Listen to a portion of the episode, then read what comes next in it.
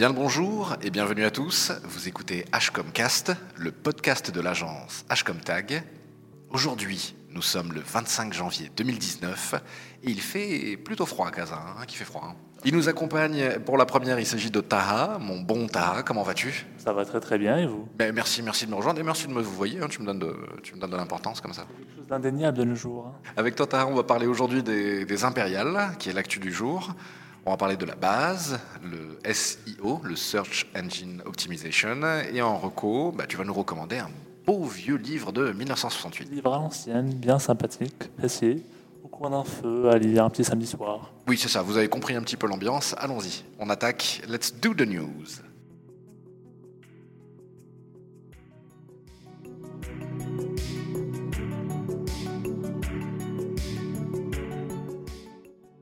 L'info majeure cette semaine, c'est la troisième édition des Impériales. Les Impériales, tu connais ça, Tara? Hmm, Pas trop, ça me dit rien. Ouais, mais c'est gros comme nom, hein, impérial. hein. C'est une sorte de grande festivité de la publicité, de la communication, avec euh, un angle quand même hein, sur le, le visuel, hein, le, le- le cinéma publicitaire. Les festivités ont donc pris fin ce vendredi, aujourd'hui même, avec une petite gourmandise événementielle. Et quelle gourmandise événementielle, je vais me demander? La mise en exposition d'un musée de la publicité. Jolie idée. hein. Si on compte sur la présence euh, de, Colette Amran, qui est fondatrice d'une des premières agences de publicité sur la place de Casablanca, ainsi qu'un display euh, d'outils et de machines qui date d'avant le numérique, donc euh, comprendre des machines de lecture à bande, des outils pour pouvoir construire, fabriquer cette matière première publicitaire avec laquelle on a vécu ces 40 dernières années. Alors, remonter le temps jusqu'en 1920 avec des affiches et des packaging qui font rêver tellement ils se sont éloignés de nos, de nos codes visuels et, et- et sémantiques euh, auxquels on est, on est habitué. Les impériales, c'est une sorte voilà, de rendez-vous pour cette troisième édition qui, qui permet de prendre la température de la com au Maroc et ensuite de se, de se congratuler en s'offrant des prix. hein. Donc, euh, c'est un petit peu l'école des fans. hein. Ouais. Tout le monde gagne un prix, y compris le public. Tout le monde est heureux. Voilà, ça c'était l'actu du jour. Allez, on passe au tuto.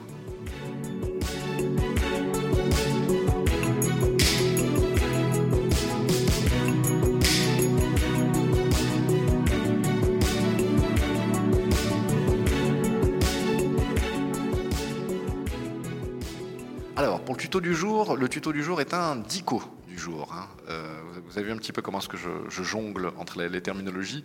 Et aujourd'hui, on va parler du SEO, alors qui est vraiment, vraiment une question innocente, hein, cher Tara. Est-ce que tu sais ce que c'est le SEO Alors pour le bienfait de l'émission, je vais dire non. C'est ça, c'est ça. Tu tu sais bien évidemment ce que c'est. Euh, le SEO, c'est la base. hein, hein. Euh, C'est une évidence pour beaucoup de personnes. Basics, comme on dit. Vraiment la base. Donc on va très rapidement parler du SEO, le Search Engine Optimization.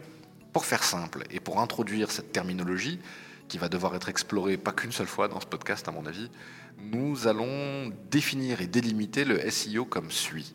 Il s'agit de toutes les techniques, méthodes, méthodologies, hein, approches qui permettent de mieux distribuer un contenu dans l'annuaire des annuaires, c'est-à-dire Google, à commencer par Google, mais pas seulement.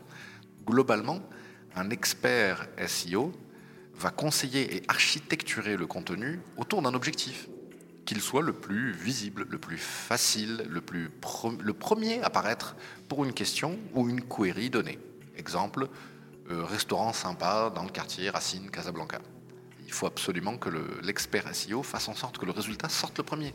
Le chef donc SEO va auditer, il va proposer des corrections, des modifications, des protocoles ou des techniques améliorer le résultat de la recherche. Donc ça va de la réécriture du contenu.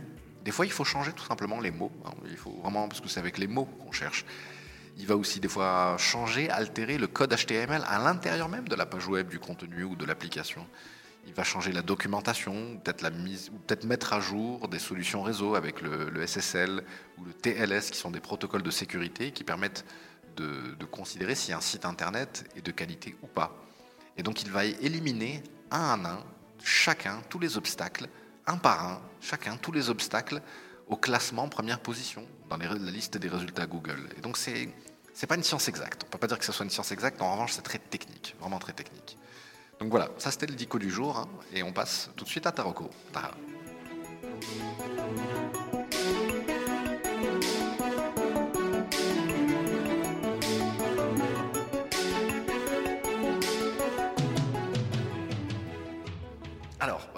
Rocco, tu, tu- j'ai cru comprendre que tu vas nous faire voyager. Tu vas nous faire euh, mais voyager dans le temps, c'est ça? Dans le bouquin que je viens vous présenter aujourd'hui est un bouquin qui me tient énormément à cœur. C'est un livre que j'ai lu il y a à peine cette année. C'est un, c'est un- à la base, c'était une nouvelle qui était publiée aux États-Unis dans les années 60. Et ensuite, qui a été, genre, l'auteur, il a vu le grand succès que la nouvelle a eu et a transformé ça en un bon gros roman des familles. Alors, le, le livre, qui s'appelle euh, Des fleurs pour Algernon, euh, est sorti en 1966 par Daniel Case. Est un roman de science-fiction Ah, c'est de, de la SF. Ouais, c'est de la SF, Ah la. SF basée dans notre monde. C'est pas genre quelque chose vers voyage vers les étoiles ou bien quelque chose de fantastique. C'est quelque chose qui, euh, on pourrait croire que genre c'est quelque chose qui pourrait arriver dans notre monde. C'est pas très très éloigné de la réalité. Alors, C'est- de l'anticipation sans être vraiment. Ouais, ouais. oui, même pas de l'anticipation. C'est, on pourrait croire genre si, si demain on voyait les événements du, du- du bouquin dans la télé, on se dirait franchement ça passe. Alors, tout d'abord pour vous mettre un petit peu dans le contexte, c'est cette histoire, elle parle du personnage principal qui s'appelle Charlie Gordon. Charlie Gordon, c'est un petit peu un, un mec de 32 ans qui, on va dire qu'il n'a pas été très très, euh, très très euh, récompensé par la vie. Ah ouais. Ouais, le gars, genre, de base, on va dire qu'il n'est pas très très intelligent. Genre, Ah, ah. ni- niveau QI, euh, QI, genre, il avait un QI de 70, le mec. Et, et, ça Donc- pas là. Ouais, donc pas tip top.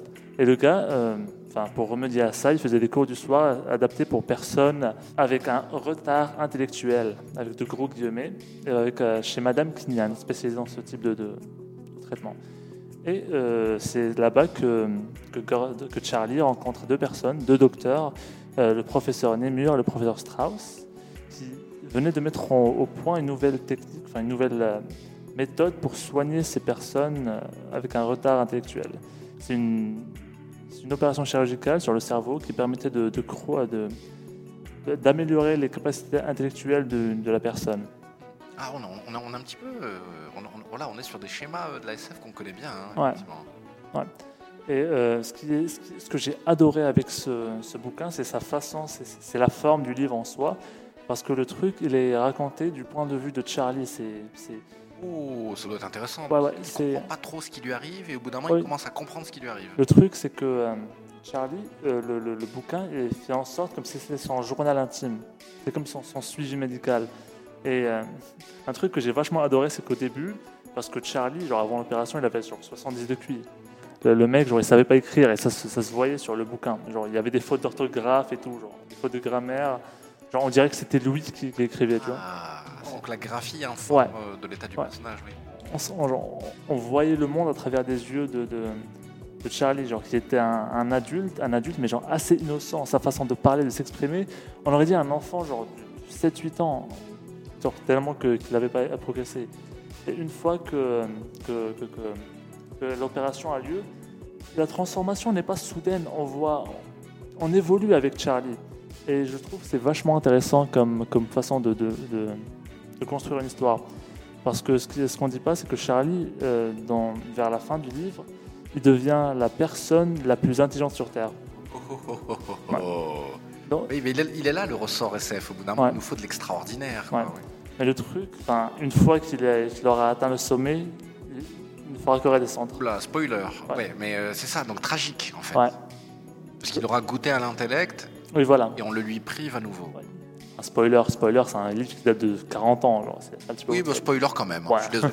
Ah, mais il a 50 piges en fait, le, Ah ouais, voilà. il a 50 berges le, le- le Ah livre, tout court. on suit Charlie dans ses pages.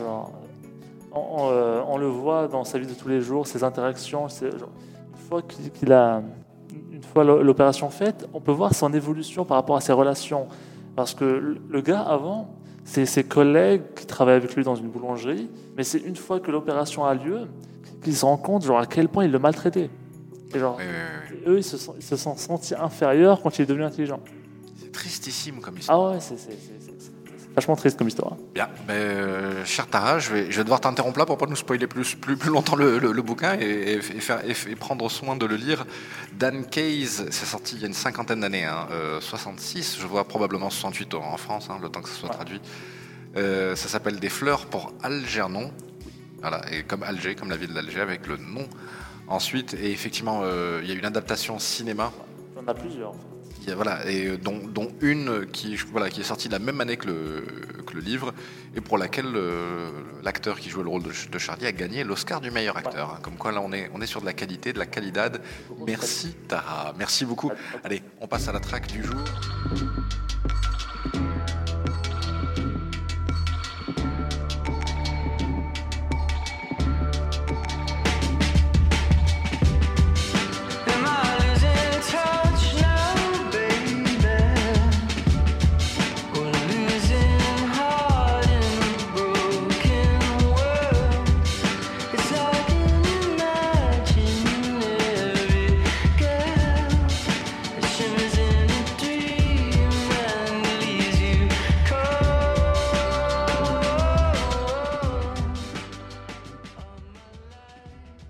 Premier épisode, les amis, on, va écouter du Broken Bells.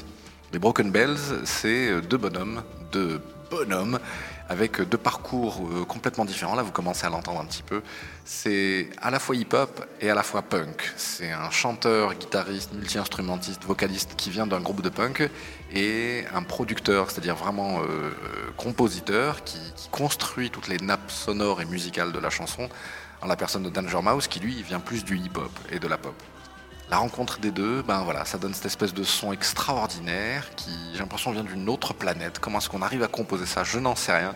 Ça s'appelle Shelter et c'est le premier single de leur troisième, album qu'on attend depuis euh, 4-5 ans maintenant. Broken Bells, Shelter. Euh, merci à vous de nous avoir écoutés et à la semaine prochaine. Allez, ciao